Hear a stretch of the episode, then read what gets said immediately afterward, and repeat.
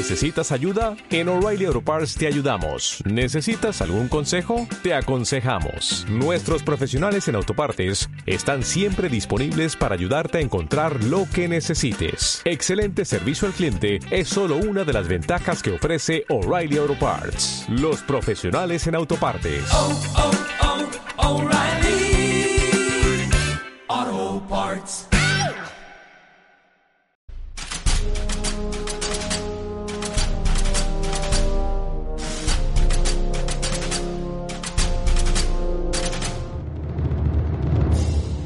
La Segunda Guerra Mundial fue un conflicto de tanta magnitud e intensidad que no pudo evitar la muerte de los líderes más poderosos y tampoco la de sus familiares. A menudo solemos pensar que el hecho de ser hijo de un general importante del ejército puede llevar consigo ciertos privilegios que te alejen del campo de batalla, pero tal y como vamos a ver a continuación, esto no se produjo durante este conflicto. Así pues, hoy nos vamos a centrar en qué fue lo que les ocurrió a los hijos de los mariscales y generales más famosos del ejército alemán.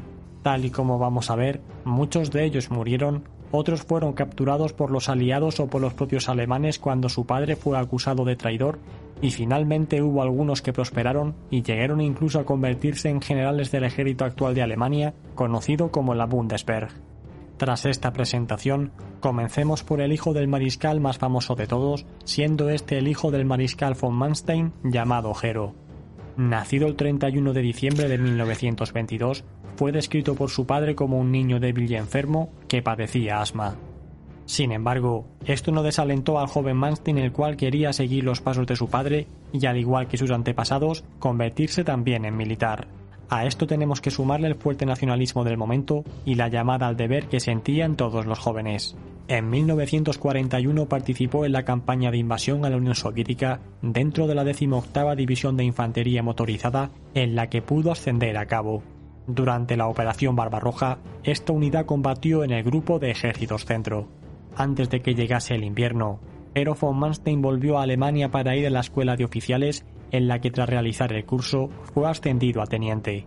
Antes de volver de nuevo al frente oriental, Hero estuvo varios meses enfermo hasta que finalmente se incorporó a la 18 División Panzer durante el verano de 1942. Esta unidad se encontraba cerca de la ciudad de Leningrado, en el grupo de Ejércitos Norte. Por casualidades de la vida, su padre fue enviado a la zona tras haber tomado Sebastopol y el 27 de agosto llegó a las inmediaciones de Leningrado con el objetivo de dirigir un asalto a la ciudad que finalmente nunca tuvo lugar. Fue dos meses más tarde cuando el 23 de octubre de 1942 su hijo Jero murió bajo su mando a la edad de 19 años. Esto fue un gran mazazo para el mariscal alemán, que sin tiempo para recuperarse de esta pérdida, tuvo que hacerse cargo de la crítica situación en la que se encontraba el ejército alemán tras el cerco del sexto ejército en Stalingrado. El siguiente hijo de un mariscal de campo que vamos a ver tuvo mucha más suerte que Hero von Manstein, pues se terminó convirtiendo en general tras la Segunda Guerra Mundial. Nos estamos refiriendo al hijo de Walter Model, llamado Hans Georg Model. Nacido en 1927, no pudo alistarse en el ejército alemán hasta una fecha tan tardía como 1944, en la que la guerra ya estaba decidida. En cualquier caso, Hans Model se alistó a la edad de 17 años al grupo de reserva de la Wehrmacht en diciembre de 1944. Durante los primeros meses de 1945, Hans estuvo recibiendo el entrenamiento militar básico mientras hacía el curso de oficiales.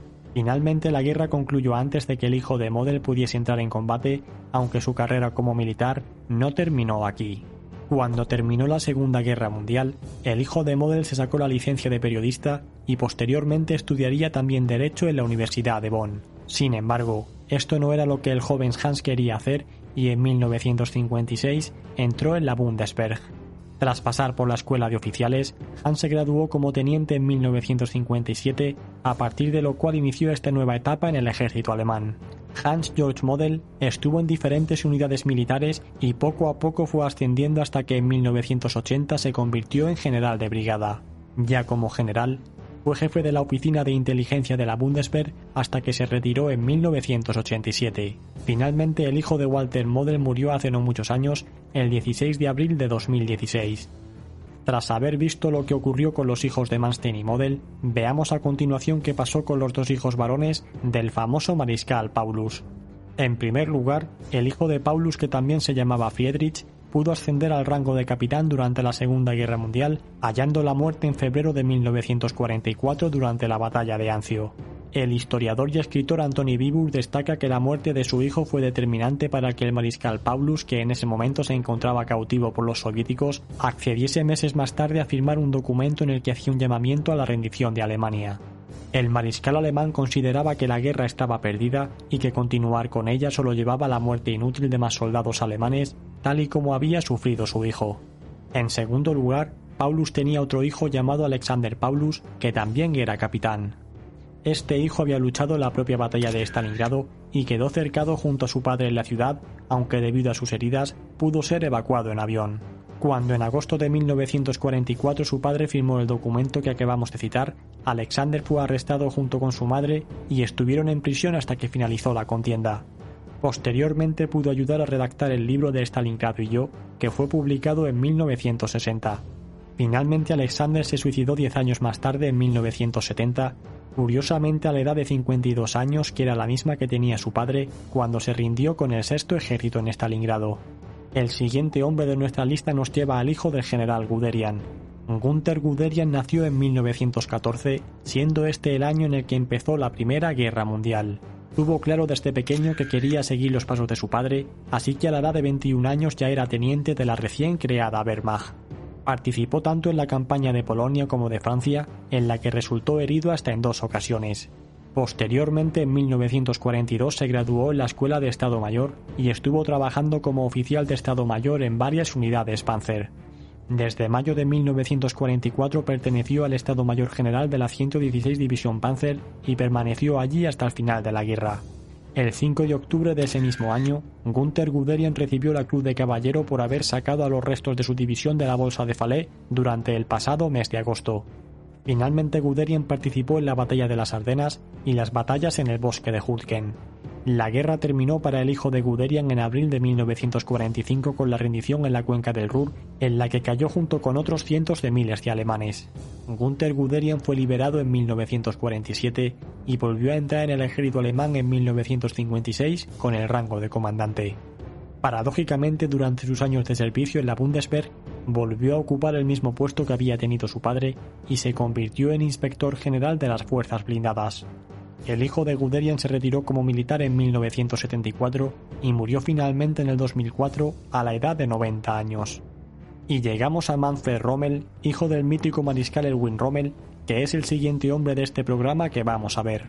Nacido en 1928, Manfred fue muy joven para poder alistarse en el ejército alemán durante sus campañas triunfales por lo que su momento llegó en 1943 cuando con tan solo 14 años fue enviado como ayudante de la Luftwaffe para ayudar en la defensa aérea de Alemania.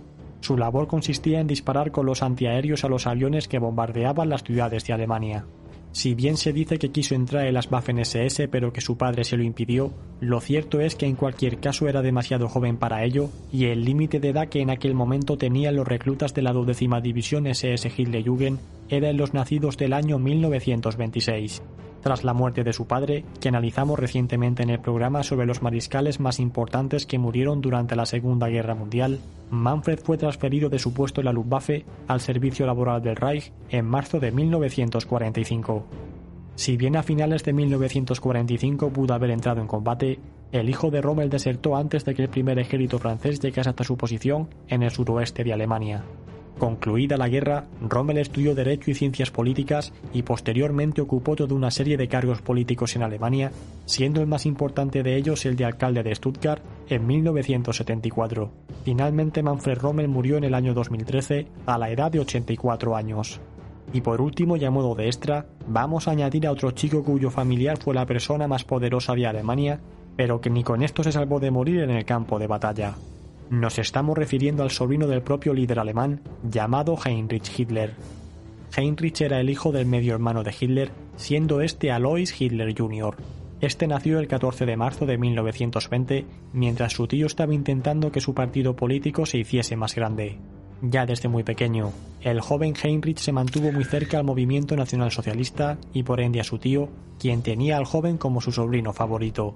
En 1939, a la edad de 19 años, Heinrich se alistó en el ejército alemán y realizó el curso en la escuela de suboficiales. Tras completar su formación, el sobrino de Hitler se convirtió en suboficial de señales del 23 Regimiento de Artillería de Postan en 1941, llegando a tiempo para participar en la Operación Barbarroja en el verano de ese año. En Rusia combatió duramente sin recibir ningún tipo de beneficio por ser quien era, hasta que la ofensiva alemana se paralizó y los soviéticos pasaron al contraataque. Estas ofensivas fueron muy feroces y los soviéticos no la cesaron hasta el mes de marzo de 1942. Fue bajo estas circunstancias cuando el 10 de enero de ese mismo año se le ordenó al sobrino de Hitler recoger algunos equipos de radio que los alemanes habían abandonado en una posición avanzada ante la embestida soviética. Si bien parecía una acción rutinaria, debido a que todo parecía tranquilo en ese momento, las fuerzas soviéticas le tendieron una emboscada y lo atraparon. En ese momento el sobrino de Hitler no sabía el destino que le esperaba, pues de haberlo sabido, con casi total seguridad hubiese intentado morir antes de ser capturado. Una vez que fue hecho prisionero, los soviéticos lo identificaron y rápidamente supieron que se trataba del mismísimo sobrino de Adolf Hitler. Sin perder tiempo lo enviaron a Moscú, concretamente a la prisión de Butirka, en donde iba a ser brutalmente torturado. Esta prisión rusa fue famosa por la brutalidad con la que trataban a sus prisioneros y tuvo un papel protagonista durante la Gran Purga de Stalin y acabó con la muerte de cientos de miles de políticos y militares soviéticos. Debido a que el ejército alemán había capturado al hijo de Stalin durante el pasado mes de julio, hay quienes afirman que Hitler intentó hacer un intercambio de prisioneros, pero que Stalin se negó a hacerlo debido a que consideraba que su hijo era un cobarde y que no tenía ningún valor. A modo de curiosidad, posteriormente también se intentaría hacer un intercambio entre el mariscal Friedrich Paulus y el hijo de Stalin. La respuesta del líder soviético fue nuevamente negativa, argumentando que un mariscal no vale lo mismo que un simple cabo. Debido a que fue imposible rescatarlo durante las semanas siguientes, Heinrich continuó siendo torturado por los soviéticos con el fin de que les diera información diversa sobre los planes de su tío. Muy posiblemente pensaban que tal vez en alguna de las visitas realizadas a su tío, el joven sobrino habría podido ver o escuchar algo en relación a los planes de Hitler. Paradójicamente, tras ver los intentos que Hitler hizo por rescatarle, los soviéticos entendieron que era de mucho valor para él, por lo que continuaron con sus torturas para intentar obtener cualquier tipo de información.